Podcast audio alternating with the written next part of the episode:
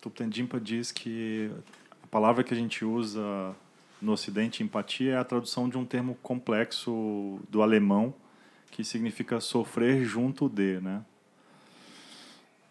Num certo sentido, esse sofrer junto é como a gente vê alguém morrendo afogado e a gente, sem saber nadar, pula achando que vai aliviar o sofrimento de quem está morrendo afogado, a gente vai abraçar e vai os dois morrer afogados. Então, quando a diferença assim entre compaixão e empatia, a, a empatia é necessária para compaixão, preciso reconhecer que o outro de fato está sofrendo, mas a compaixão pela própria natureza assim, aberta, né? Ela vai no mínimo imaginar que aquilo tem uma saída, né? Que aquilo tem um caminho onde esse sofrimento ele pode ser diminuído.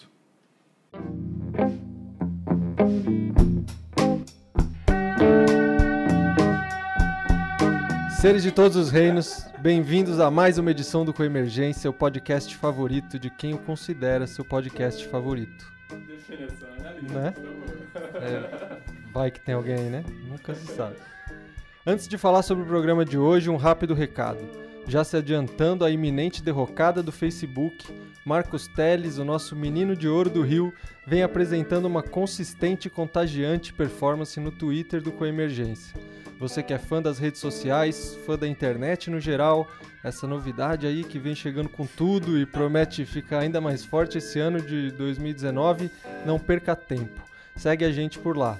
Tem Dharma, tem política, tem ativismo, tem meme, tem as referências que rolam no programa viu? Vai ter que incluir. Agora vai ter que ter. Outra coisa, para melhor te atender, a gente também está melhorando as descrições dos programas aos poucos, bem aos pouquinhos, né? E colocando as referências que surgiram e algumas outras informações úteis. A Olga, nossa querida ouvinte, está nos ajudando e a gente promete deixar isso mais organizado a partir das próximas edições. Nosso convidado de hoje vem de longe e é uma grande alegria poder recebê-lo aqui. Não? Nosso convidado de hoje vem de não de muito perto e é uma grande alegria poder recebê-lo por aqui. Diretamente de Brasília, Cristiano Ramalho é um dos poucos brasileiros aptos a oferecer o programa de cultivo da compaixão desenvolvido pelo erudito tibetano Thupten Jinpa, autor de um livro que já foi bastante citado por aqui, Um Coração Sem Medo, e que por muitos anos foi o tradutor oficial de Sua Santidade o Dalai Lama.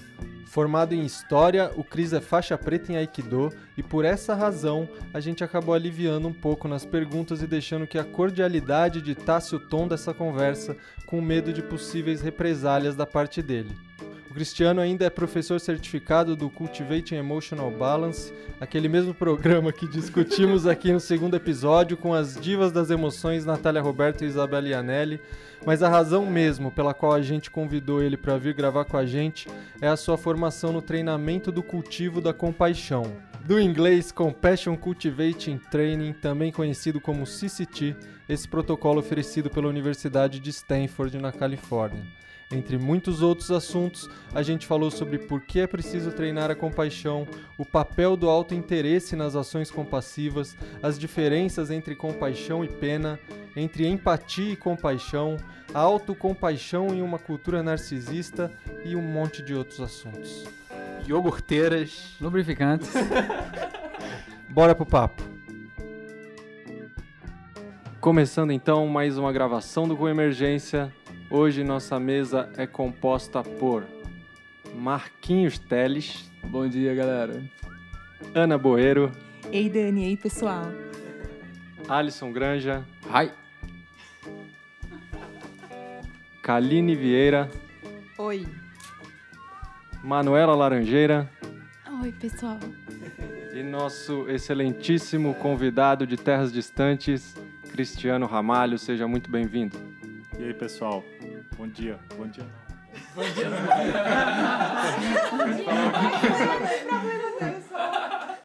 Cris, a gente falou dos seus atributos já na introdução e de quanto que você vem estudando e praticando a compaixão nos últimos tempos. A gente acha importante conceituar isso, para as pessoas que estão ouvindo dessa perspectiva que você está estudando com o CCT e está passando para as pessoas o que, que é a compaixão, né? Porque a gente vai encontrar muitas diferentes visões se a gente falar sobre compaixão com as pessoas. Cada uma vai imaginar que é uma coisa muito diferente. Então, a gente queria já começar esse papo marcando o que, que é a compaixão.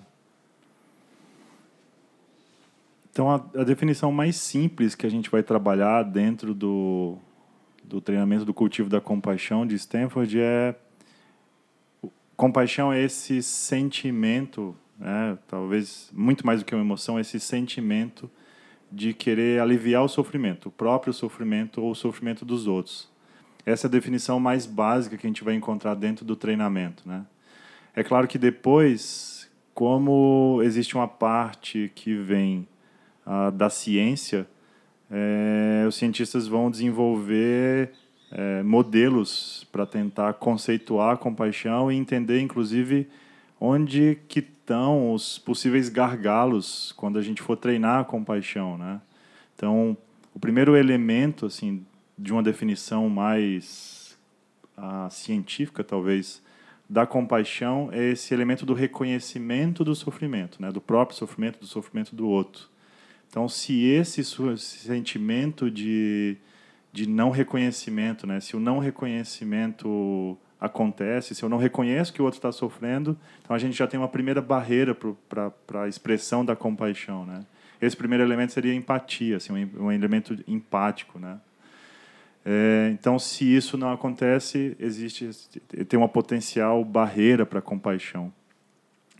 E aí os cientistas vão mapeando assim. No CCT, mesmo no CCT, a gente trabalha com várias concepções, né, várias um processo de multi-etapas que seria a compaixão, de como a compaixão se desenrola.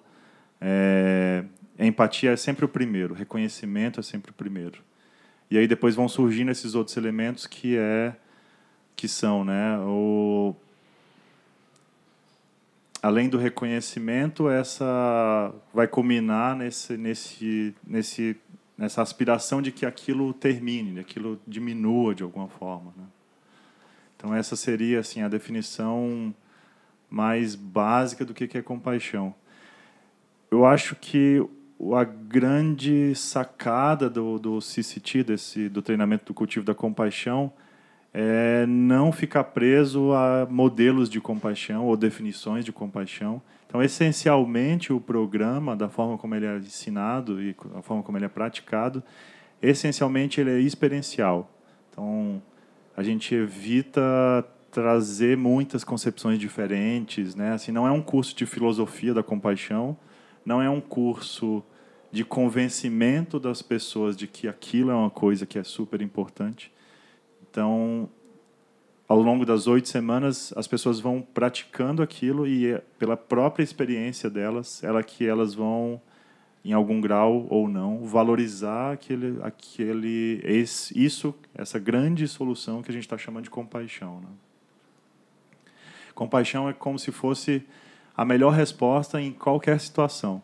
Então, em determinada situação, A é a melhor solução. Em outras situações, B é a melhor solução. Essa melhor solução é sempre a compaixão. Assim. É como se a compaixão sempre fosse o melhor caminho. assim, né? Tem essa visão, quando a gente... Mathieu Ricard vai falar isso, né? Você tem visões de curto, médio e longo prazo. Então, a compaixão é sempre o melhor investimento. Pode ser que naquele momento, no curto prazo, aquilo talvez não faça sentido, né, como resolução de algum conflito, por exemplo.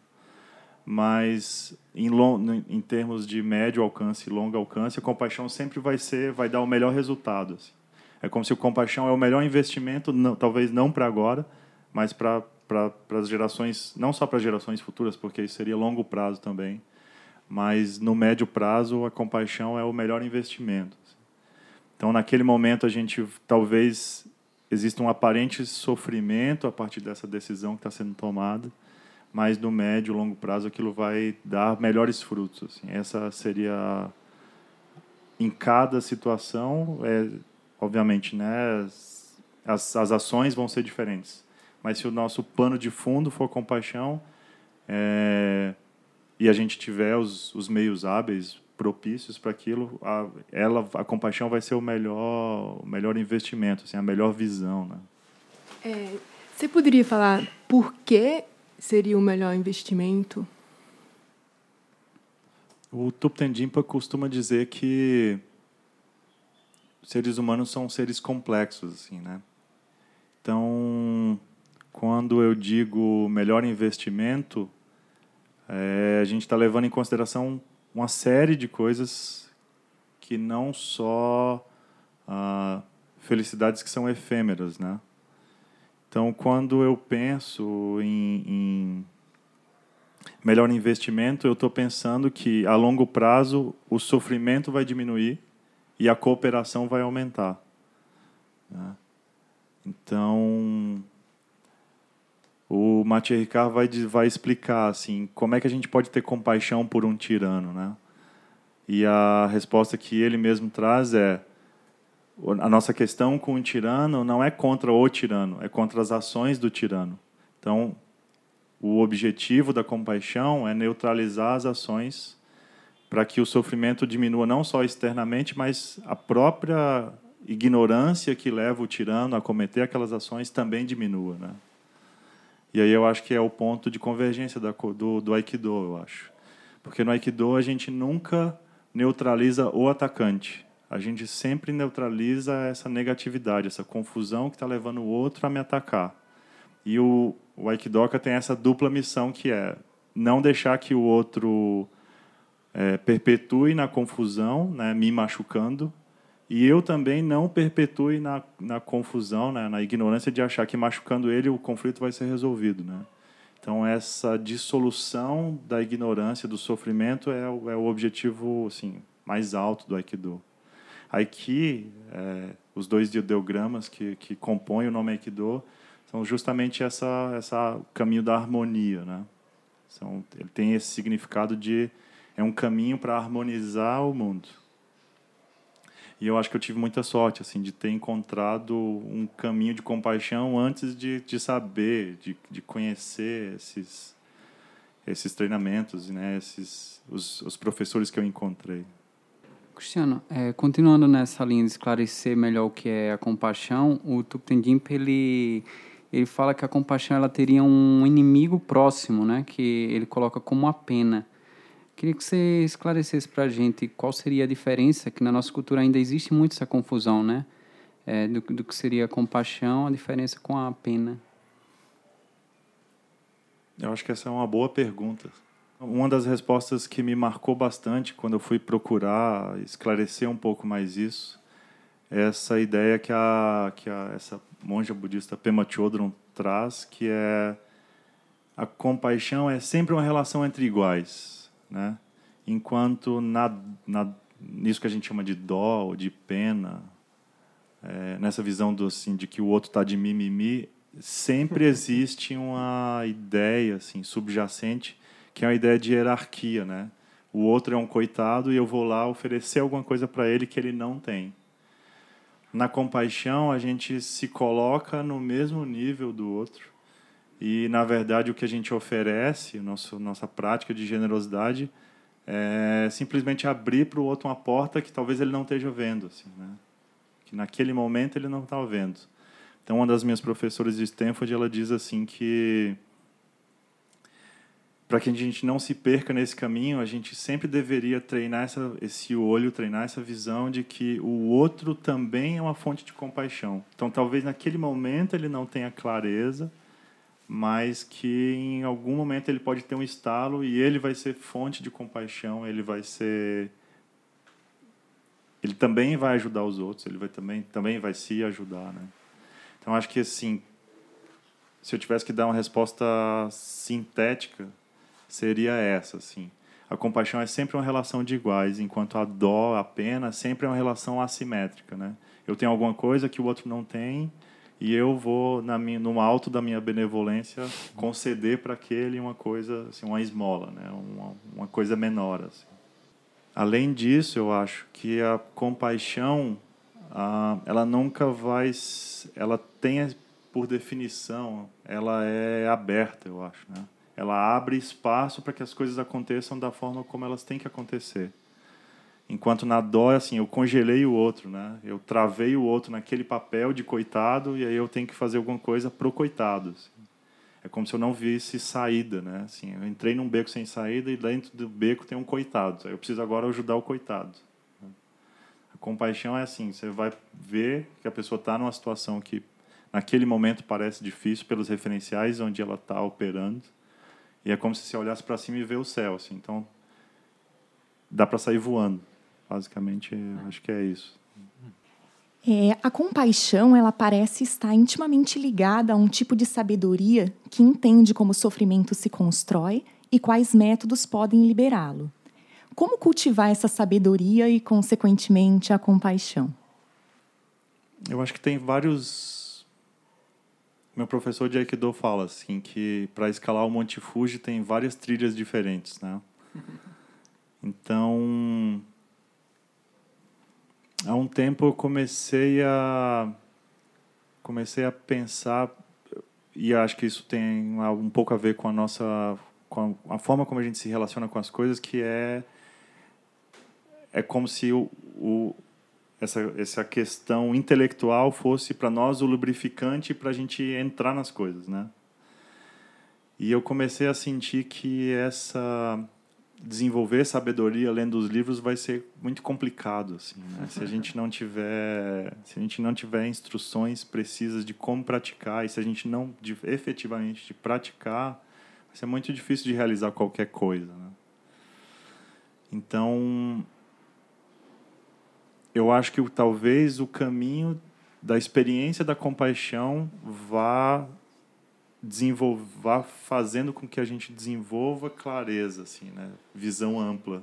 E isso já é a própria manifestação da sabedoria. Então não é que a gente tem que estudar duas disciplinas na faculdade, né? sabedoria e compaixão, mas se a gente se aprofundar na compaixão, na experiência da compaixão, é, naturalmente a gente vai desenvolver sabedoria, né? O eu estava lendo um livro do Trungpa Rinpoche e ele estava falando que a tradução de shunyata, que a gente comumente traduz como vacuidade, poderia ser, ele traduz também como abertura, né? openness. Então, compaixão seria um jeito de abrir as coisas. E isso já é a própria manifestação da sabedoria, né? Então, gente, talvez para algumas pessoas o caminho seja esse, desenvolver a experiência de como compaixão seria assim, como é que a sabedoria se manifesta no mundo? Com compaixão. Então, o atalho é praticar compaixão direto. Assim. Talvez seja essa essa uma questão assim, né? É claro, isso é uma trilha dentro para subir o Monte Fuji. Tem várias outras trilhas e a gente pode cada um na, na própria experiência vai construir uma trilha para subir até até o cume, né? Então a gente pode dizer que a compaixão é a vaselina da sabedoria.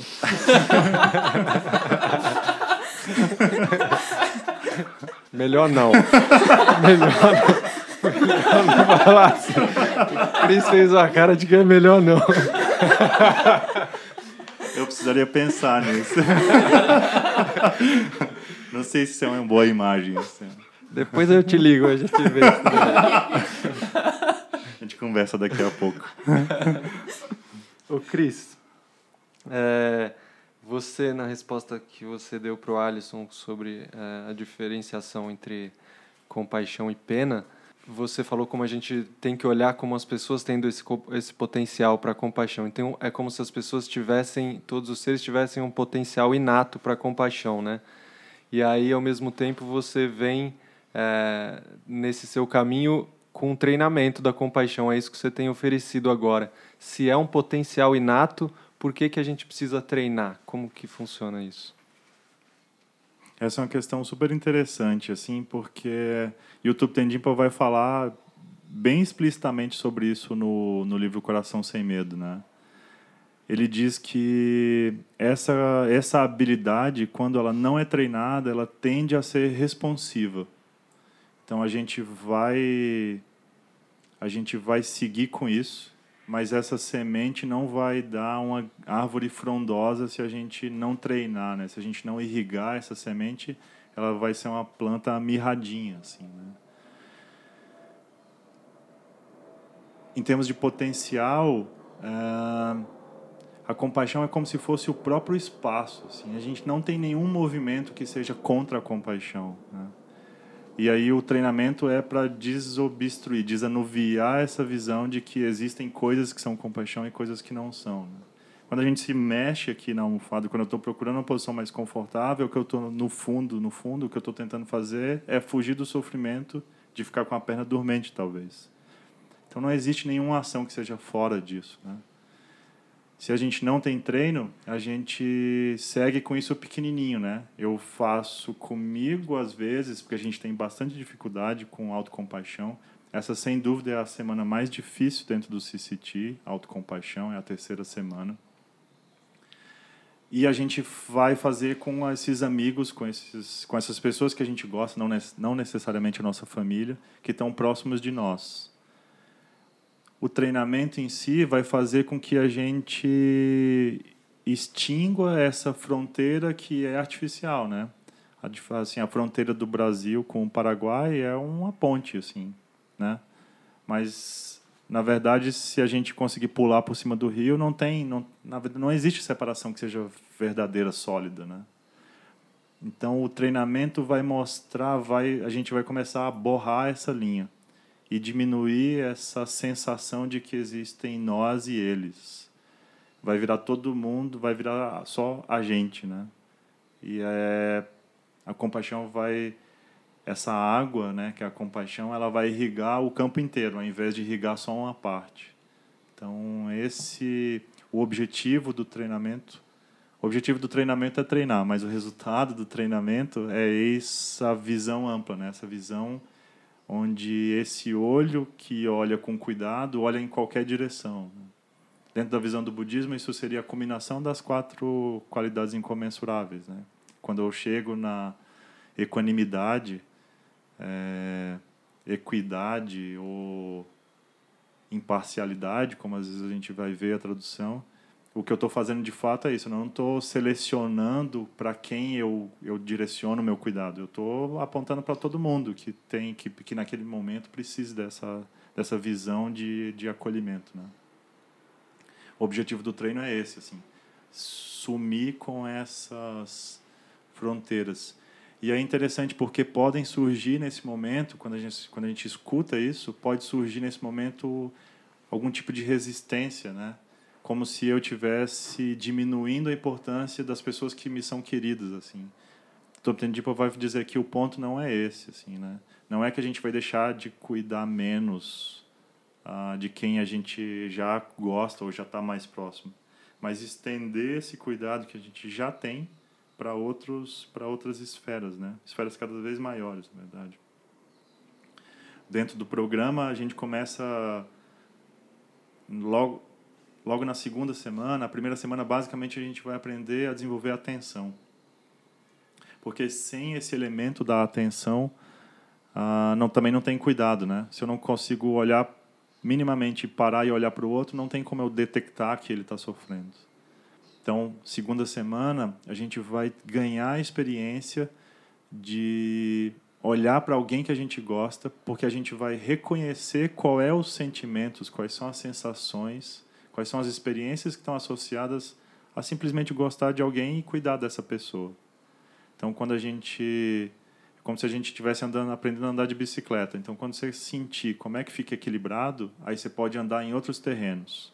É isso que a gente vai fazer. Assim, na segunda semana a gente vai aprender a equilibrar nessa bicicleta da compaixão. Assim. Uhum. E aí depois a gente vai andar em terrenos cada vez mais acidentados. Né? A gente vai estender isso para pessoas que a gente não gosta, pelo simples fato que a gente vai reconhecer que essa pessoa também sofre do jeito que a gente sofre. Essa pessoa também tem pessoas que são queridas para ela. Essa pessoa é querida de alguém, né? É esposa de alguém, é a mãe de alguém, é namorada de alguém, namorado. Então, é um reconhecimento da semelhança. É isso que vai fazer a compaixão se espalhar em todas as direções, né? Ô, Cris, você falou uma coisa que eu achei bem curiosa, que você falou que a semana com que as pessoas têm mais dificuldade é justamente a que envolve autocompaixão. E é interessante porque a gente vive uma época assim de muito narcisismo, né? E a gente tem um pouco essa ideia do ser humano assim como um, um, um ser meio egoísta, assim, que tende para voltar muito para si mesmo. é, seus próprios interesses. Então, imaginava que tipo a semana da autocompaixão seria mais tranquila, já que a gente tem essa essa tendência no, no senso comum. Aí eu queria que você falasse mais um pouco sobre isso, assim, essa dificuldade. Uhum. É interessante da forma como o programa está estruturado. O terceiro passo, na verdade, o segundo passo está dividido em duas semanas, né? Tuptendimpa diz que quando ele testou a primeira versão, do, uma das primeiras versões do programa, começava com autocompaixão, que é a forma como tradicionalmente os tibetanos fazem, né? E diz que foi meio desastroso, assim, porque justamente essa cultura de essa cultura do sucesso, ela é tóxica, né? E para obter o sucesso a qualquer custo, a gente vai se destruir nesse processo. Então, quando na semana nessa no terceiro passo, né, na primeira parte do terceiro passo, que é o início da terceira semana, é, as pessoas as pessoas vão notar o quão duras elas são com elas mesmas. Né? Essas vozes, elas vão pela talvez pela primeira vez em muito tempo, talvez a primeira vez na vida, elas vão notar essa voz interna que diz quando ela tipo derrama o café que ela é burra, que ela é uma idiota, que ela devia ter falado tal coisa para para tal pessoa, que ela devia então tem vários sis assim, né? Se eu tivesse feito, ou eu deveria ter feito. Então esses julgamentos moralizadores, eles são um padrão recorrente, eu acho, na nossa cultura em geral, né? quando as pessoas se deparam com esse monstrinho interno, assim, elas ficam um pouco chocadas. Então, na primeira turma que eu ofereci, ah, as pessoas chegaram com a cara de terra arrasada, assim, na, na quarta semana. E depois vem um bálsamo, porque na sequência a gente tem bondade amorosa para si mesmo. Então as pessoas aprendem naquele momento, assim, nessa transição, a num certo sentido, a balancear esse esse crítico interno, né? assim, elas vão colocar numa perspectiva que é ampla, a perspectiva da compaixão, que não que não abre mão da bondade amorosa, elas vão colocar isso num, num, de uma forma mais equilibrada, eu acho. Então, mas é um pouco chocante ver as pessoas chegando arrasadas assim na, na nessa no início da quarta semana, né? Então no programa é assim, o Passo 1, passo 2, passo 3A, passo 3B. 3A, compaixão, bond... ah, compaixão para si mesmo, né? autocompaixão. E o 3B, bondade amorosa para si mesmo. E aí depois é interessante, assim, como se fosse quase uma fronteira. Porque nesse momento que as pessoas praticam bondade amorosa para elas mesmas, elas estão prontas naquele momento a expandir essa visão da compaixão para os outros. E aí o próprio programa ele começa um, um crescente assim, né? Como se fosse o bolero de Ravel, assim, aquilo passou a primeira vez e depois aquilo subiu de tom, subiu de tom, subiu de tom, subiu de tom, até que a gente tem a culminância do do treinamento quando a gente faz na sexta, na sétima semana, né? Que é a última semana que tem um conteúdo novo. A gente vai fazer compaixão ativa, que é a prática de Tonglen, adaptada para um contexto leigo, né? E a última semana a gente vai ter uma prática de compaixão, a prática de compaixão integrada, onde a gente vai pegar elementos de todas as semanas e fazer uma, uma única prática.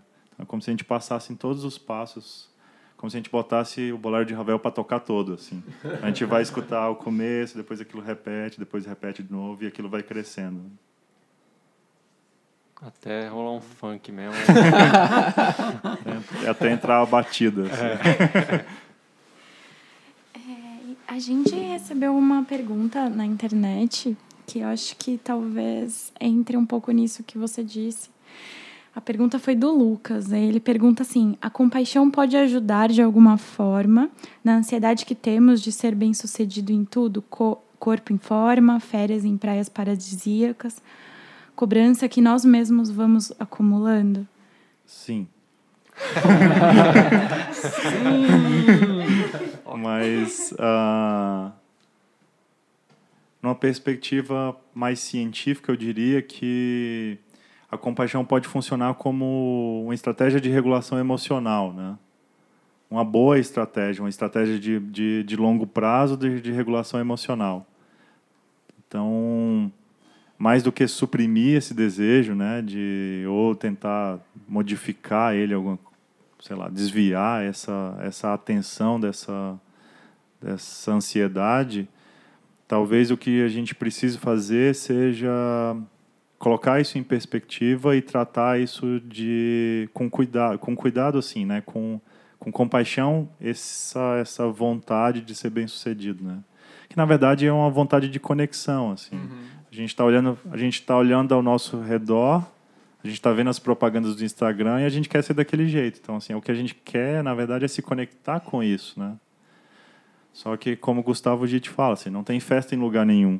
A gente está se conectando com uma fantasia que não existe dura, de forma duradoura para ninguém, né? E aí, quando a gente se depara com isso, a gente começa a achar que o problema somos nós. Assim, eu estou fazendo alguma coisa que não está certa, que eu preciso, talvez precisasse fazer alguma coisa um pouco melhor, um pouco mais. Talvez trabalhar mais, né? 10 horas está pouco, assim, vou trabalhar 12 horas, 14 horas. É uma armadilha, assim, a gente vai se embrenhar e vai se perder no meio disso. Então, compaixão seria a melhor resposta para assim, lidar com a ansiedade, talvez. Né?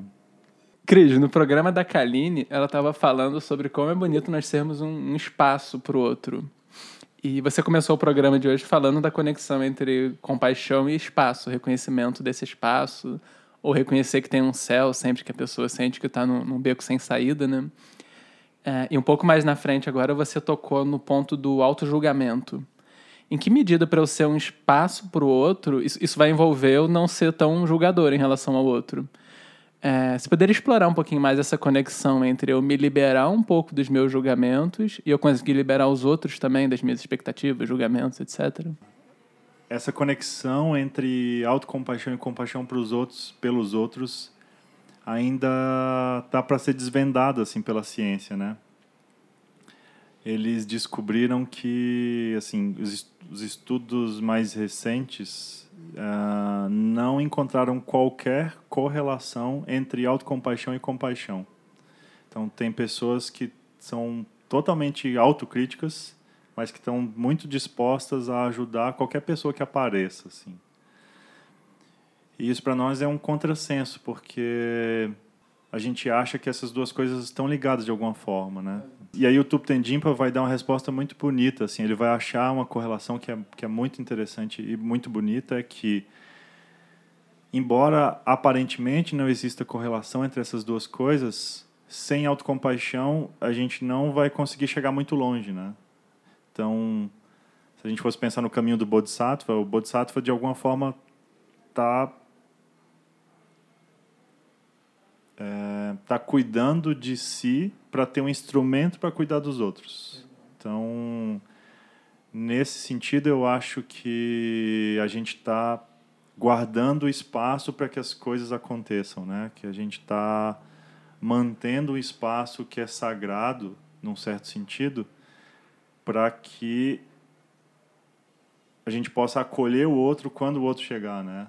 Então, assim, eu estou cuidando da minha saúde de alguma forma para que quando os outros me procurarem, em relações, pensando em relações pessoais, quando o outro me procurar, eu ter condições mínimas de acolher aquela pessoa na situação onde ela está. Né? Isso eu acho que é um pouco se relacionar com o espaço, né? Não sou eu, assim, não é uma visão narcisista de que o que eu estou fazendo é para mim, eu tenho que ficar bonito, tenho que ficar sarado, tenho que, ter, tem que ser saudável mas antes disso, né? Assim, é como se eu tivesse olhando para o outro e cuidando de uma coisa para que quando o outro chegar, aquilo esteja pronto, né? Então, eu estou arrumando as mesas para a gente jantar, não porque aquilo me satisfaz, mas para que quando o outro chegue, ele seja bem recepcionado, né? Meu professor de Aikido diz que a gente tem que estar tá atento ah, e o movimento tem que ser muito bem casado, porque quando o hóspede chega na, na porta, eu nem posso demorar para abrir a porta e nem abro a porta antes do convidado chegar. Então existe uma sinergia entre esses dois movimentos, em quem vem e quem está quem tá recepcionando. Né? Isso é dentro do, das artes marciais como um todo existe essa noção de Maai, né, que é assim uma noção do espaço, uma noção não é bem um controle, né, mas é esse relacionamento com o espaço, deixar o espaço para que as coisas aconteçam como de fato elas vão acontecer, porque a gente não tem como controlar todas essas causas e essas condições, né. Então a gente mas a gente tem que ter essa prontidão, essa prontidão da compaixão para que quando as coisas se manifestem a gente esteja na melhor posição possível para as coisas fluírem bem. Assim. A gente, se a gente fosse pensar em compaixão em termos de espaço, esse seria uma boa visão, eu acho. A ansiedade estaria ligada em algum nível a uma dificuldade de permitir essa dança acontecer. Exato. É como se em situações que são na verdade muito complexas, né? Tem complexas no sentido de que existem muitos fatores que estão ligados à nossa vida cotidiana, né? Quando uma coisa acontece, é como se eu ficasse preso no espaço onde aquilo é muito relevante, né? Aquilo assim, aquilo é uma situação que define a minha vida, a minha existência. Então, a gente tem um problema no trabalho, parece que aquilo contamina tudo, assim. Uhum. Como se a gente estivesse olhando para aquela pintura do Magritte, onde uma maçã ocupa um quarto inteiro, né? Uma maçã é uma coisa pequena. Mas nas pinturas do Magritte é como se aquilo tomasse uma proporção tão grande que a gente não tem espaço para andar dentro do quarto, né? Então, a ansiedade, a gente está projetando alguma visão de futuro e aquilo, de alguma forma, está bloqueando a visão do que, tá, do, que, do que é muito mais amplo. Né? É o... Não sei, talvez essa... Na, no, no, livro do Pequeno Príncipe tem aquele desenho da cobra que engoliu o elefante, mas todo mundo vê um chapéu. Quando a pessoa vê o chapéu, é como se ela bloqueasse tudo que, que não é chapéu. Então, nossa visão, nosso relacionamento com a nossa própria ansiedade, ela também é um pouco isso, né? Eu tô é como se não se a gente pensar nessa nessa imagem do espaço é como se eu estivesse tão próximo daquilo que eu não consigo respirar dentro daquele ambiente né? Compaixão vai fazer a gente dar um passo para trás e olhar para o céu e ver que ainda que tenha um teto aqui pode ser uma laje eu consigo ver que aqui em cima tem céu né? Então é como se eu liberasse sem precisar de outros recursos assim voltando um pouco na parte do narcisismo e a, muita gente fala para mim assim quando quando a gente conversa sobre compaixão, sobre poder ajudar o outro realmente assim, efetivamente, que a gente sempre faz, sempre tem uma atitude porque a gente vai levar alguma coisa em troca. É muito difícil a gente fazer alguma coisa sem, sem saber que nada a gente vai receber, né? É, e aí, as, quando as pessoas me falam isso, eu não sei muito bem o que, como, como eu dizer que não, sabe? Que não é, que não vai, que você não vai ter nada de bom em troca. Como mas... garantir que você é. não está levando nada quando tá Esses... você está defendendo E esses dias é, eu ouvi, acho que da Monja Coin, é, algo assim, que se você, você ajuda alguém ou faz uma atitude boa para alguém pensando que aquela pessoa vai poder ajudar alguém se você faz uma coisa para que outra pessoa possa também fazer alguma coisa por alguém talvez isso isso se perca um pouco né de você conseguir levar alguma coisa em troca mas se você puder falar um pouco disso. Hoje a gente já tem alguns estudos e a gente avançou um pouco nessa questão né. A Tutendimpa vai citar logo no começo do livro um pesquisador chamado Daniel Batson. Não sei se é assim que pronuncia, mas e as pesquisas dele mostram que desde idades muito pequenas assim, eles fizeram experimentos com crianças de seis meses, o comportamento altruísta já está presente, né? O tem um outro cientista que estuda primatas também, Franz de Waal. Ele também vai mostrar que esse comportamento altruísta está presente nos primatas. E para quem não assistiu, tem um documentário, acho que tem no Netflix, que é A Revolução do Altruísmo. Não tem ligação direta com o livro do Mathieu Ricard, mas lá eles mostram algumas pesquisas que eles fizeram com crianças assim. Eles queriam descobrir quando é que a gente se tornou egoísta assim, né, na vida assim. Desde desde quando a gente nasceu, quando é que a gente começou a virar isso que a gente acha que a gente é, né? Que a gente nem é, mas enfim. ah, e eles vão chegando, eles vão, é assim, muito habilmente eles vão desenhando experimentos para reconhecer quando é que isso surge, assim. E eles notaram que eles reconheceram que em crianças já a partir de seis meses o comportamento altruísta está presente. Né? Lá é interessante porque, entre outras coisas que eles descobriram, ah, as crianças elas vão sacrificar o próprio benefício para ajudar os outros. Então, num dos experimentos, eles têm a criança está brincando numa piscina de bolinhas e uma pessoa deixa cair uma coisa do varal e ela não ela ela simula que ela não consegue pegar o que está no chão a criança deixa de brincar vai lá ajuda e volta para brincar né? e eles nessa nisso de tentar investigar se elas de fato estão ganhando alguma coisa eles fizeram variações do experimento onde a criança é recompensada quando ela ajuda e eles descobriram que quando a criança é recompensada o, o, o comportamento cessa logo depois assim. Nossa então é contraproducente você recompensar alguém por atos bondosos, assim. Né? A pessoa vai, se eu ajudo os outros por dinheiro, eu provavelmente vou chegar uma hora que não vou mais. Assim. Ou esse dinheiro é pouco, eu vou entrar em algum tipo de beco sem saída onde eu vou vou parar com aquele comportamento, né? Uma das coisas que a gente vê no programa, assim, na formação dos professores, se, é uma pergunta que é muito recorrente essa, né? De que, que a gente ganha ajudando os outros? É, ou, ou isso, né? Assim, sempre tem, sempre, na verdade, você sempre quer, quer ganhar alguma coisa. Né?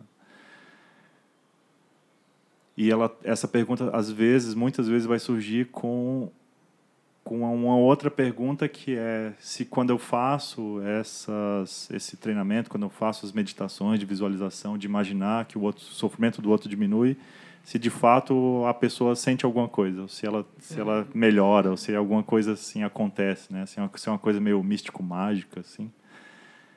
E a resposta que é a mais acertada é que o primeiro beneficiário da compaixão é sempre a própria pessoa que está praticando compaixão. Né? Independente se eu estou fazendo para a pessoa mais, mais querida para mim no mundo, eu vou ser o primeiro a sentir os benefícios da compaixão. Né? O Dalai Lama, no livro é. Ética Além, da, além, de, além, além de, religião. religião. Além de religião. É porque no Além de Religião ele vai trabalhar a questão da ética com compaixão, né? Eu me confundi no título, assim. Mas ele diz que essa, se efetivamente a pessoa vai ser beneficiada com esse, com a compaixão, depende de muitos fatores que não estão sob o nosso controle. Então é difícil dizer se a pessoa vai efetivamente ser beneficiada ou não, né? Talvez a gente nem tenha essa capacidade de analisar todas essas variáveis para dizer se ela vai ser beneficiada ou não. Mas que, de fato, nós vamos ser beneficiados quando a gente praticar isso. Né? Tem uma tem uma coisa uma descoberta recente que é super instigante assim que essa meditação da compaixão ela tonifica um nervo que chama que é o nervo vago. Tu Tendimpa fala um pouco disso no livro, né? A Kelly McGonigal, que é uma das, das professoras do CCT, ela estava explicando que esse esse nervo vago sai do cérebro, chega até o coração, passa pela garganta, pela, regi pela região da garganta e passa pela, região dos ouvidos também. Então, no processo de desenvolver a compaixão, a conformação física das orelhas elas se modificam e a gente fica mais sensível a frequências de som que estão próximas da frequência de voz humana assim. e passa pela garganta então quando a gente está nesse com esse olho da compaixão a nossa voz também se modifica né? e isso vai o tônus do nervo vago está ligado a uma capacidade maior de, de, de de lidar com a variabilidade dos batimentos cardíacos. Então, a gente melhora a nossa saúde física praticando compaixão. Um negócio meio incrível. Assim. Caraca. Assim. Projeto Verão. compaixão. A resposta é sempre compaixão. Mas por que, que eu deveria apostar na compaixão? Eu estou num mundo em que eu, eu me vejo é, necessitado a correr atrás de uma série de habilidades para poder andar melhor aqui. Então você está oferecendo um treinamento é, em compaixão, enquanto eu olho ao redor e tem infinitos treinamentos para eu conseguir adquirir uma série de habilidades que me são exigidas na minha profissão ou qualquer outra que eu quero fazer. Então, porque eu, todo mundo falando que eu tenho que fazer um curso técnico, eu tenho que fazer programação, eu tenho que melhorar. E aí você me vai dar um curso de compaixão, Cris, sabe? É difícil. Não bate, né? É difícil de eu ser convencido assim. Como que você me convence? Não está nas prioridades, né? Então, quando a gente quando a gente for fazer um curso técnico para melhorar a nossa relação no trabalho, assim, para melhorar o salário, na verdade, a relação não, para melhorar o salário, a gente provavelmente vai se relacionar com alguém, né? Assim, eu vou ter que conversar com alguém. Ainda que eu faça o curso online, é, em algum momento eu vou ter que, de alguma forma, talvez indiretamente, estou lidando com alguém que está ali por trás do site que criou aquilo. E quando eu desenvolver a habilidade, eu vou ter que me relacionar com alguém, porque afinal de contas eu não vou soltar isso no vento, né? Então, o que a gente está fazendo na compaixão é trabalhar esse passo anterior, assim. Como é que você melhora a tua relação com, ah, com esses seres que estão por trás do site, ou para quem você vai vender os seus serviços, ou para você mesmo, né? Assim, se a gente for olhar bem, ah, num certo sentido, a gente, tá em, a gente tem um relacionamento com nós, conosco, né? A gente tem um relacionamento conosco. Então, se a gente quer melhorar qualquer habilidade, uma habilidade que vem antes é a compaixão. Assim. É, é a vaselina da sabedoria. o lubrificante da sabedoria.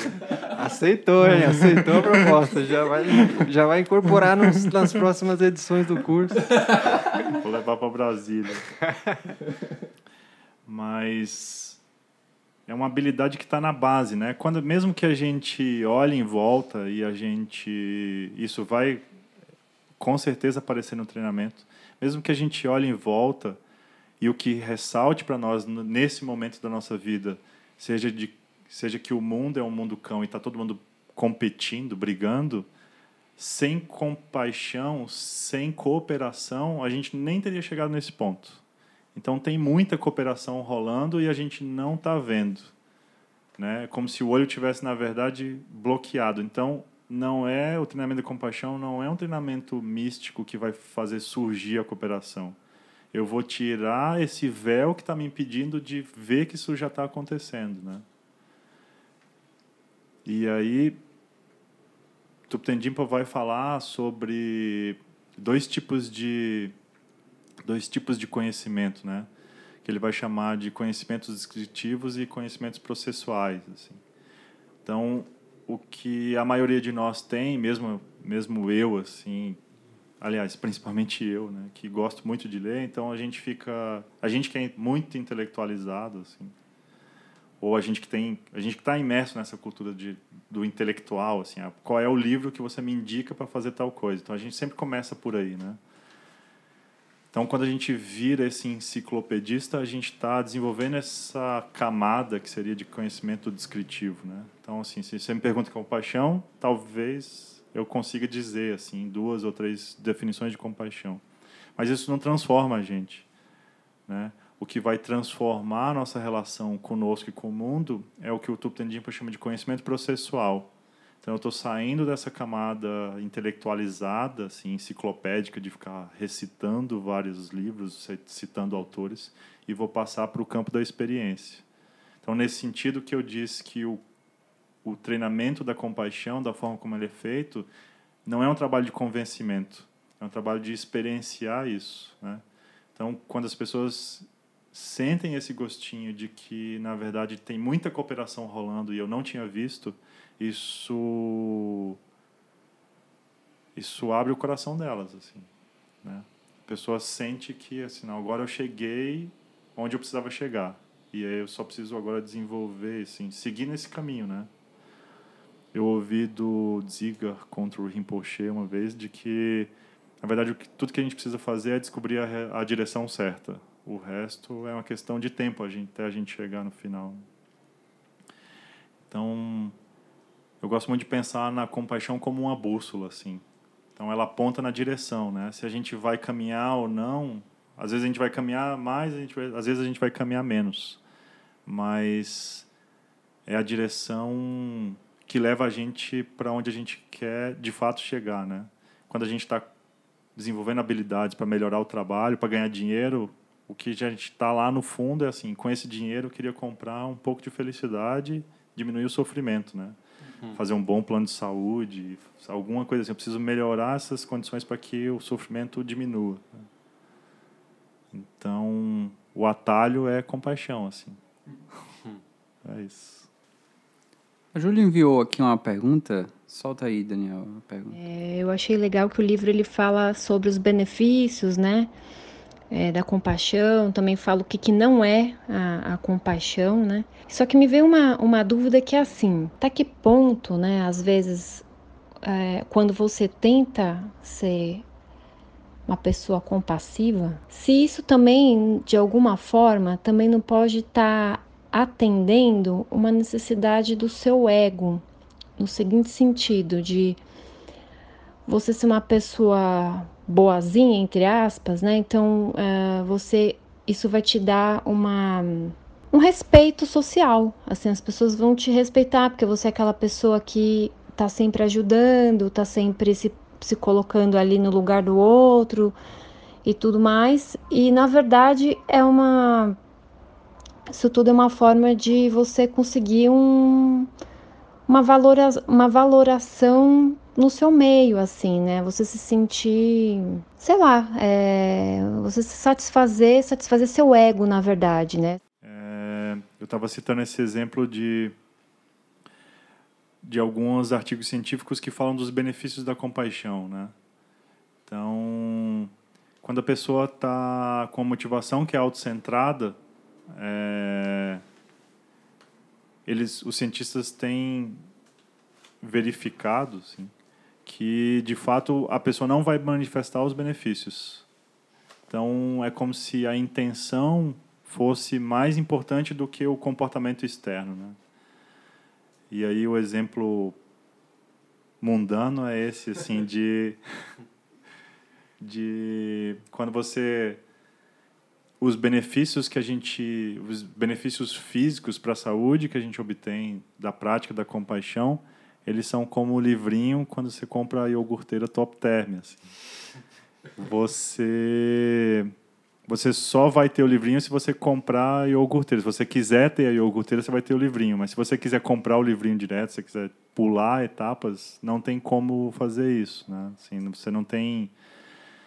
Não Se a minha motivação é só conseguir os benefícios, não, não a prática não vai te levar a isso. Né? Essa prática autocentrada, ela não vai te levar a isso. Esse é um ponto interessante, assim porque ele dialoga de alguma forma com essa essa visão materialista que essa visão materialista que a gente tem das coisas, né? De que o que eu preciso emular é, na verdade, esse comportamento externo. Então, todas as sextas-feiras eu vou distribuir sopa. Se eu estou fazendo isso para, de alguma forma, promover uma autoimagem, promover autoimportância, né? desenvolver essa ideia de que eu sou um cara muito bacana, é, isso vai ser não vai ser suficiente para trazer é, talvez uma mudança de perspectiva até né? os, o que os cientistas estão medindo é que os benefícios fisiologicamente falando eles não vão surgir quando a nossa intenção for for estreita nesse sentido né? é, Cristiano é, eu fiquei pensando é, na ideia de que a compaixão é algo que a gente já tem, né, inato, e que numa sociedade competitiva, como você falou, isso a gente vai se distanciando dessa ideia de cooperação, etc. Então, o que, que a gente poderia fazer né, no nosso dia a dia para começar a, a colocar esse olhar da compaixão? Como eu, eu poderia, de uma maneira simples, cultivar isso uhum. no meu cotidiano? O que é que você sugere?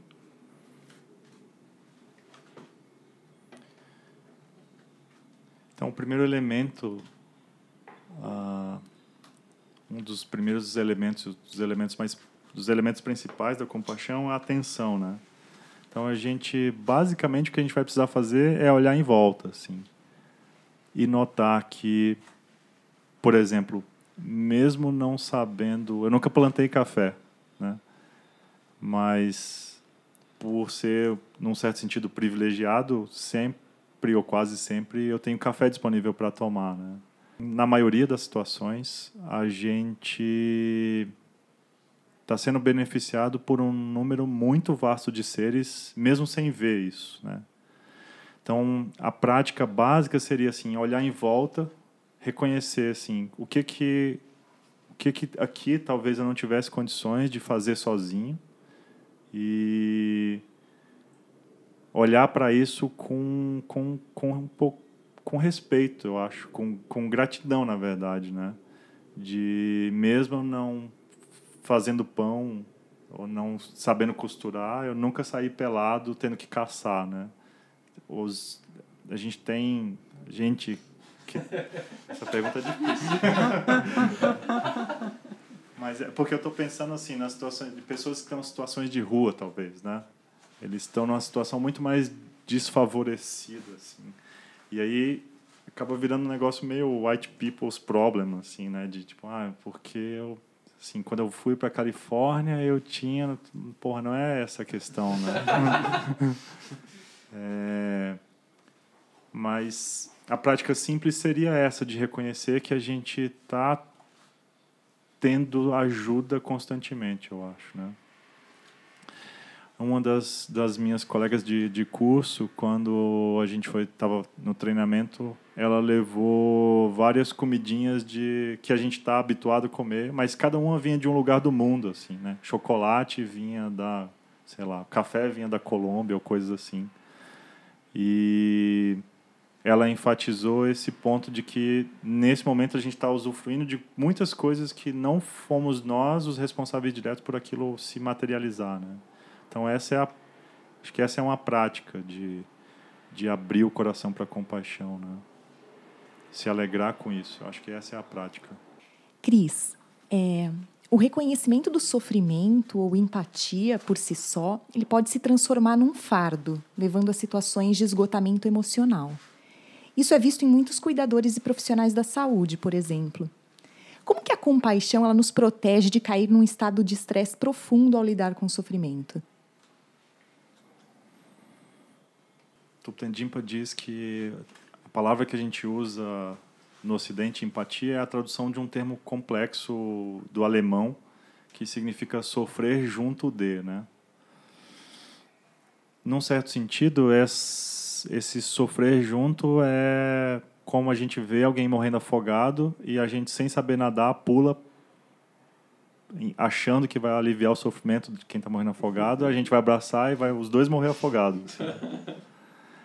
Então, quando a diferença assim entre compaixão e empatia, a, a empatia é necessária para compaixão, preciso reconhecer que o outro de fato está sofrendo, mas a compaixão pela própria natureza assim, aberta, né? Ela vai no mínimo imaginar que aquilo tem uma saída, né? Que aquilo tem um caminho onde esse sofrimento ele pode ser diminuído. E isso é como se fosse a válvula da panela de pressão, assim, né?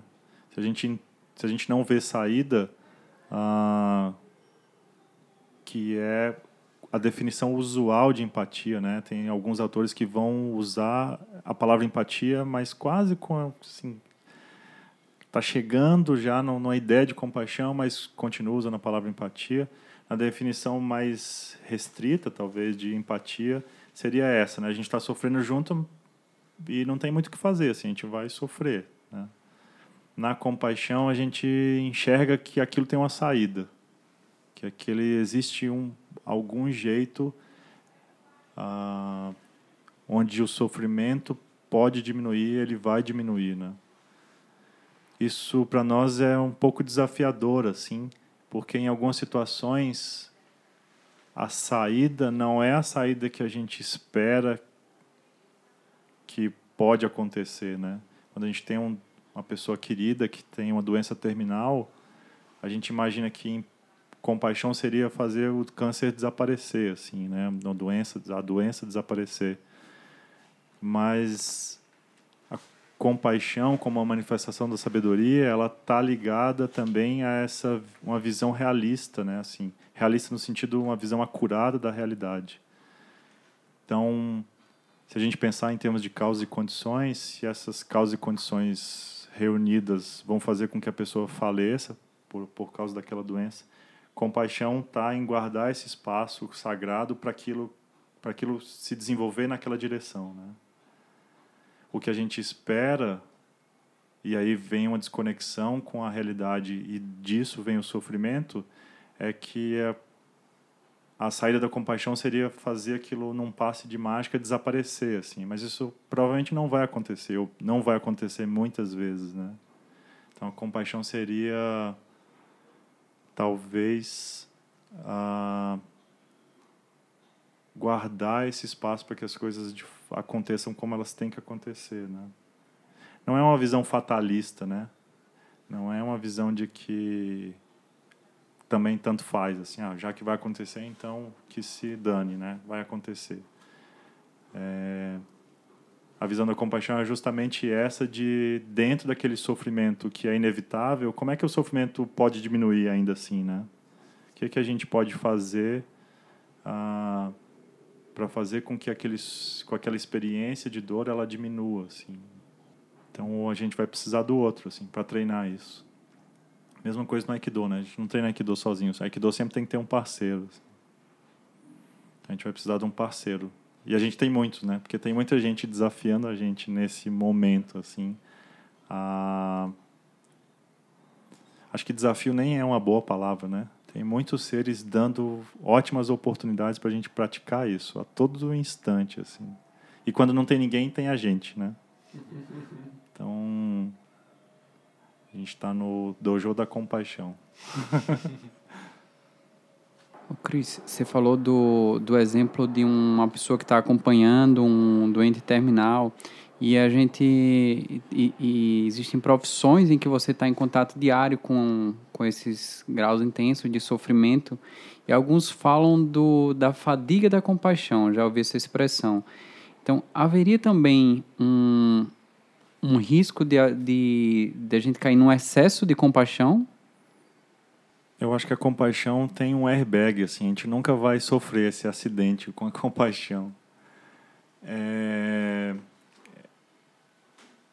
Saindo um pouco dessa questão filosófica de, de definir né, as palavras empatia e compaixão, o Mathieu Ricard vai descrever a experiência que ele teve nos, no laboratório com a Tânia Singer em identificar e diferenciar essas duas coisas, né? Então, muito mais do que a etimologia da palavra compaixão e da palavra empatia, eles foram investigar esses correlatos neurais, né, de compaixão e de empatia. E eles descobriram nas pesquisas deles que empatia e compaixão têm circuitos neurais distintos no cérebro. É, então, de fato, existe uma base neurológica, é que a gente pode dizer assim, que diferencia esses dois tipos de experiência, né? E o Mathieu Ricard é um dos, uma das pessoas que eu já vi ah, batendo nessa tecla de que é isso que se conhece como fadiga de compaixão, na verdade é uma fadiga de empatia, de que a compaixão ela nunca vai fadigar, né? Assim, nunca vai levar a gente a esse estado de exaustão. Porque a fonte dessa a fonte da compaixão é o próprio a própria natureza do espaço, né? Então, você pode entulhar a casa de móveis, o espaço continua disponível, né? Basicamente é assim. É... O problema vai surgir quando a gente está estreito que a gente tá, quando a gente está confinado no espaço. Isso vai cansar a gente, né? Então, se a gente coloca um animal num curral que é apertado, ele vai ficar agitado. Mas se, esse, se o espaço onde ele está é amplo o suficiente, isso, isso não vai acontecer. Assim. a natureza das duas coisas é diferente, né? Então, pela própria definição de compaixão, a gente não teria, não, não, não tem como ter um esgotamento, né? É como se, se a gente dissesse que alguém pegou uma faca e cortou o espaço, assim. Pode até pegar a faca e pass ficar passando no ar o dia inteiro, mas o espaço vai seguir lá, né? O espaço vai seguir disponível.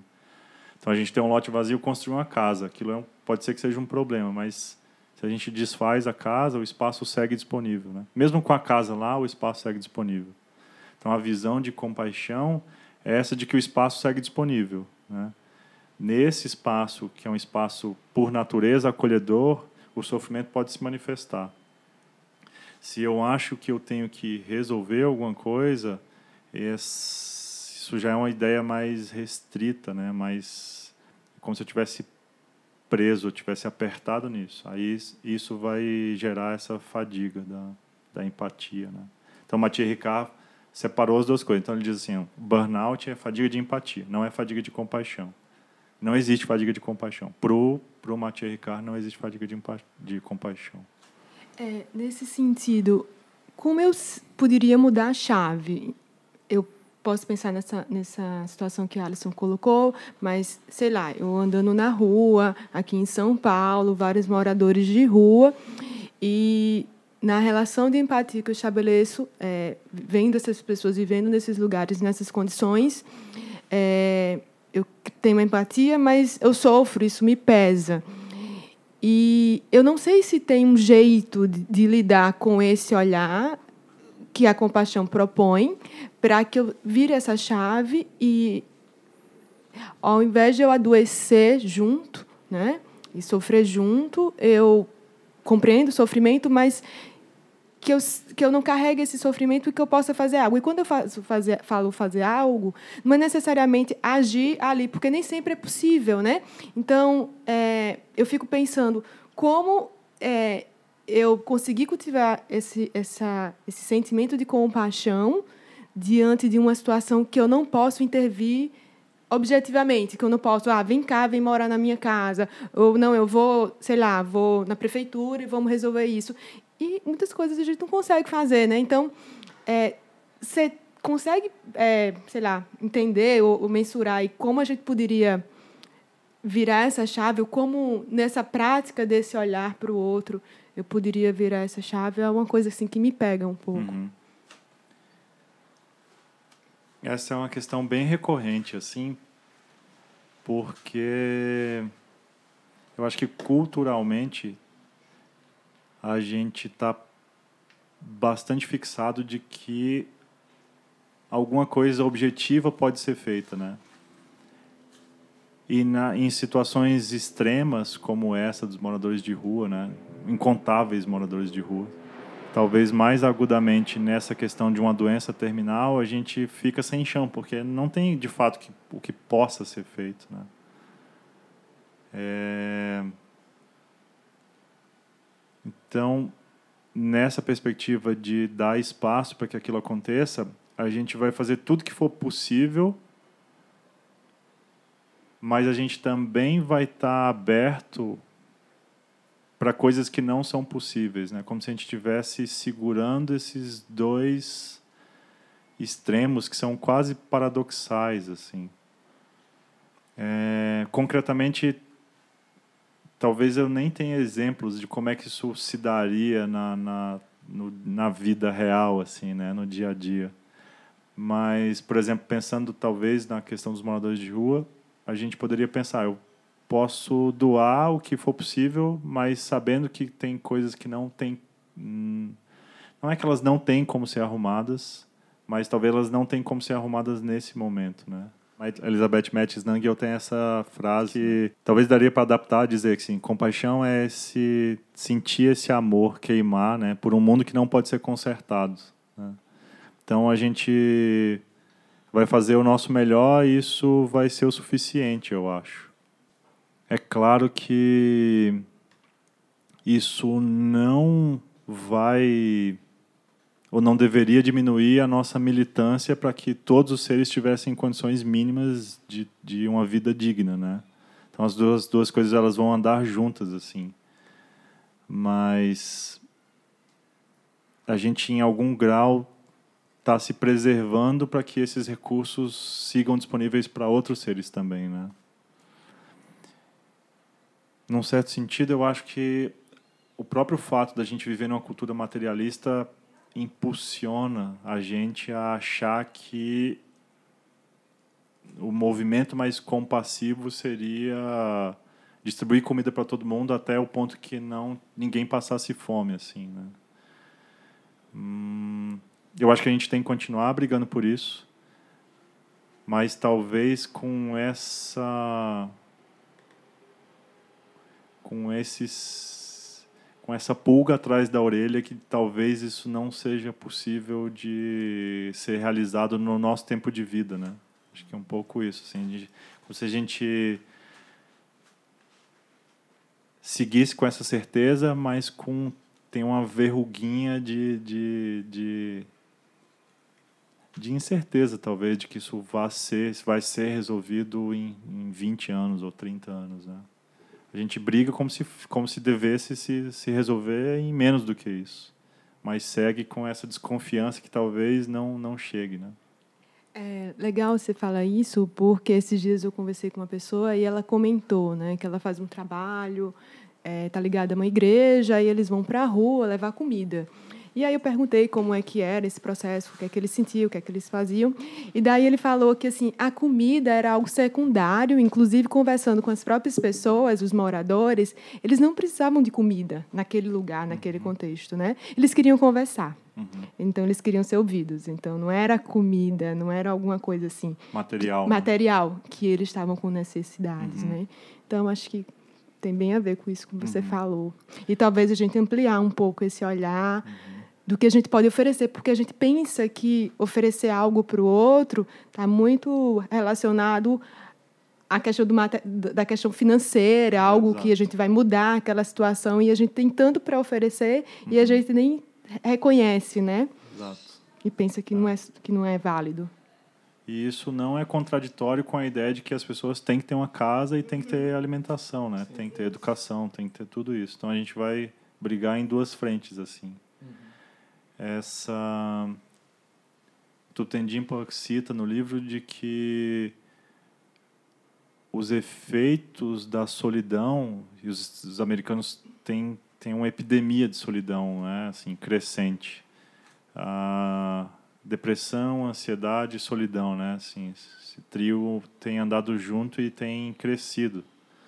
É, a compaixão ela reestabelece essa conexão e é não local, né? Então assim, eu não preciso estar tá morando com alguém para sentir que eu estou sendo acolhido, né? Eu posso posso fazer um retiro nas cavernas dos Himalaias e me sentir mais conectado do que nunca, assim.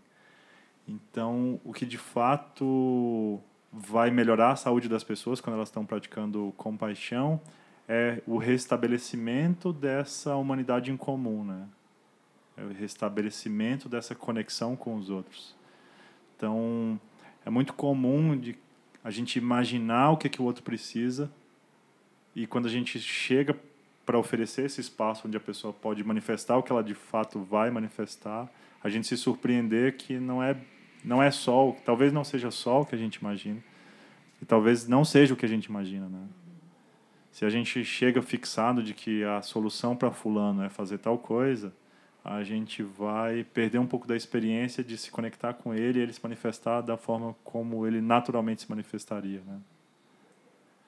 Então, a gente precisa ser esse espaço de acolhimento, ao invés de ser uma máquina de resolução de, de, de problemas, assim quando você fala sobre brigar nas duas frentes, né? Tem muitos movimentos, assim, é, ativistas, feminismo, essas coisas todas.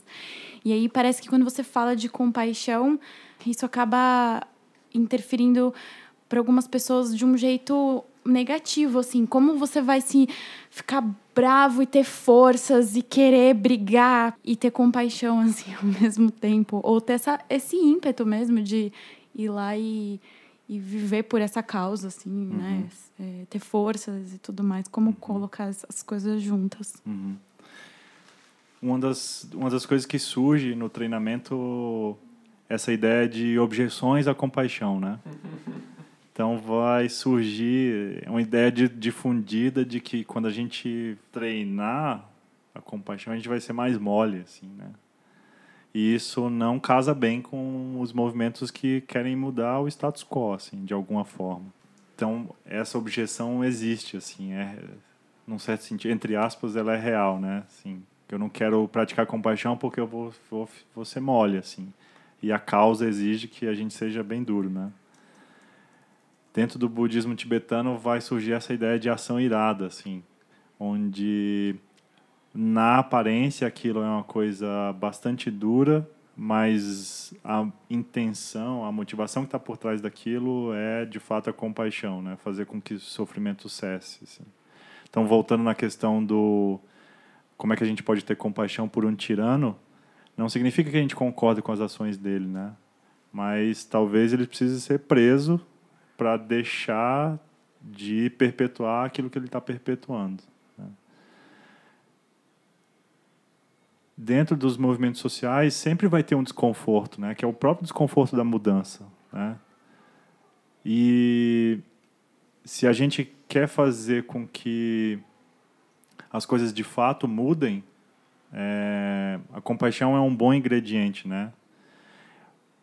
A dificuldade nossa vai ser imaginar como as ações que precisam ser tomadas ah, podem se beneficiar da compaixão. Acho que esse seria o nosso nosso desafio, eu acho. Cris, a gente criou uma tradição aqui no nosso longevo programa e a gente está fazendo uma pergunta também conhecida como Pergunta maluca. Na sua experiência, Cristiano Ramalho, esse ser sólido, fixo, não, não é isso, né? Também. Mas na sua, experiência, na sua experiência em primeira pessoa, assim, o que é que a compaixão mudou? Como a compaixão te toca? Por que você escolheu compartilhar isso com as pessoas, assim? Porque isso tá tão forte no seu caminho? É interessante essa a coisa da experiência é muito interessante porque dificilmente a gente consegue colocar em palavras o que de fato acontece, né? Até porque a experiência é muito multifacetada, assim, muito complexa. Mas a experiência que eu tive em me conectar com as pessoas que me transmitiram isso e me conectar com as pessoas para quem eu ofereço isso é uma experiência muito diferente qualitativamente, eu diria, de dos outros tipos de felicidade que eu experimentei até então, assim, né? Eu me lembro quando eu era criança, assim, eu era muito, muito ansioso e quando eu queria muito alguma coisa, um brinquedo, viajar para a praia, sei lá, qualquer coisa assim, aquelas experiências de felicidade, embora fossem muito boas, rapidamente elas desapareciam, assim. E me conectar com, com, com esses ensinamentos, num certo sentido, me trouxeram uma experiência que é muito diferente, embora eu não consiga descrever exatamente o, como é a sensação, eu diria que essa experiência que eu não consigo descrever foi o que me motivou a não sei se dá o primeiro salto, assim, porque o primeiro salto é um pouco um salto de fé, né? Eu olho para as pessoas que estão à minha volta. É... Eu li o livro porque eu vi a indicação da Gianni Pili no Facebook. Comecei a ler o livro, acho que duas vezes antes de chegar até o fim. E aí, depois que eu passei dessa, desse ponto, dessa barreira de, de começar e, e me, me ir até o fim do livro, eu fiquei completamente apaixonado assim pelo que o Tuptendipa está descrevendo, né, descrevendo o programa. E eu acho que é interessante do CCT porque não existe nenhuma agenda secreta, né? O que está descrito no Um Coração Sem Medo é exatamente o programa que a gente faz. Não tem nada que a gente treine secretamente para depois passar e é uma coisa que assim está fechada e só os iniciados é que podem saber ou podem ver. Não tem nada disso. Está tudo muito aberto, está tudo muito às claras. Assim. Então, quando, depois que eu li o livro, eu me lembro do dia que eu conversei com a Giane e comentei com ela que já havia passado muito tempo desde a última vez que eles haviam aberto as inscrições para o CCT. Né? A última vez havia sido em 2013. E no dia que eu conversei com ela, ela me disse: Ah, eles abriram. E aí a gente estava em Alto Paraíso. Quando eu cheguei em Brasília, eu mandei um e-mail. Eles estavam divulgando que eles abririam inscrições para o programa. Né? Então teve essa confiança ah, que nem chega a ser um salto de fé, mas teve essa confiança de que as pessoas com quem eu já estava conectado estavam abrindo outras portas para mim, assim. E quando eu resolvi mergulhar nisso, eu reconheci que eu tinha chegado no ponto que era o que eu queria seguir praticando, assim, né? essa mas não era uma coisa intelectual assim eu não conseguia até hoje não consigo explicar exatamente assim com o que que me fez seguir nesse caminho né e que hoje eu descrevo que é a melhor coisa que eu já fiz na minha vida e que eu quero seguir fazendo o curso tem um formato que hoje é bem tradicional o Compassion Institute que detém hoje os direitos sobre o CCT está estudando está vendo outras formas de oferecer o programa. O programa segue esse formato tradicional de oito semanas. A cada semana a gente tem um encontro de duas horas. E uma turma em Brasília presencial vai começar na próxima quarta. E em abril eu pretendo oferecer uma turma experimental em São Paulo, com misturando encontros presenciais com encontros à distância, né? Então, talvez seja muito puxado fazer viajar oito semanas seguidas, né? inclusive financeiramente. Mas eu quero fazer três encontros presenciais aqui em São Paulo. Estou pensando no lugar. Vou precisar de ajuda, vou precisar de sugestões. Uhum. E intercalar esses três encontros com encontros virtuais. assim Porque depois que a gente tiver os, o sentimento, né, assim, uma experiência das sensações, dos sentimentos que a gente desenvolve ao praticar, é, o encontro online ele não fica tão distante da realidade, assim, né? A gente já encontrou a conexão, então a gente consegue aprofundar a partir do encontro online. Ele 100% online, eu acho que não é não é a, a melhor das experiências, mas é, já acho que já é alguma coisa, né? E eu acho que talvez no próximo mês a, o Compassion Institute abra inscrições para o programa 2019-2020. É um treinamento que começa, os treinamentos para os professores começa em geral em outubro e vai até março ou abril do ano seguinte, assim. Então a gente tem dois encontros presenciais na Califórnia e fica aí nove, dez meses treinando vários exercícios assim. Ao longo de nove meses a gente segue treinando a compaixão até fazer o fechamento nesse segundo encontro lá, né? Então, quanto mais uh, quanto mais pessoas tiverem essa disponibilidade, melhor para todo mundo, né? Quando a maré sobe, todos os barcos sobem juntos. Muito bom. E Cris, faz teu merchan aí, como que as pessoas te encontram? E se quiser indicar alguma coisa para as pessoas também, livro, vídeo, você já indicou bastante coisa, mas se tiver alguma indicação a mais gostaria de fazer, é a hora. Eu tô montei um site na internet que está bem simples ainda, assim, é, equilibrecompaixão.com, né? Eu estou oferecendo o cultivo do equilíbrio emocional por lá também. Então, quando eu tenho oficinas, eu coloco, eu montei uma agenda lá, então divulgo por lá. É, tem as informações sobre o CCT também, não só a agenda, mas informações sobre o programa, para quem ele é recomendado. E tem várias pessoas estudando o Coração Sem Medo agora, assim, então se eu tivesse que indicar alguma coisa, e esse foi um, um desafio que eu me coloquei quando eu me propus a ensinar o CCT é de não bombardear as pessoas com, com livros, né, com referências, com mais referências. As pessoas já estão cheias de coisas para ler, elas já leram muita coisa. Então, o que eu recomendo assim, encontre um grupo de prática, né? Encontre, junte um grupo de amigos, leiam juntos, discutam juntos.